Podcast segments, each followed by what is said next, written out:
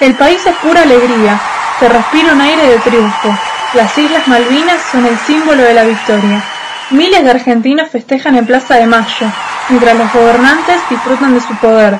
Miles de jóvenes como Ignacio, con escasa instrucción militar, llegan a unas islas perdidas en la parte inferior del mapa.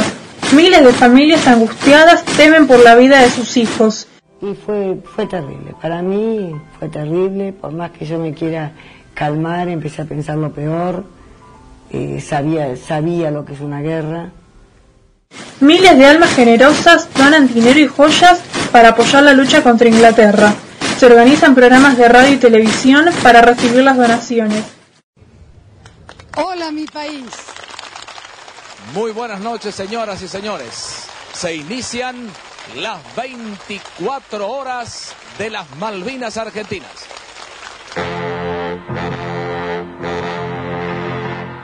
Miles de jóvenes soldados jamás las recibirán.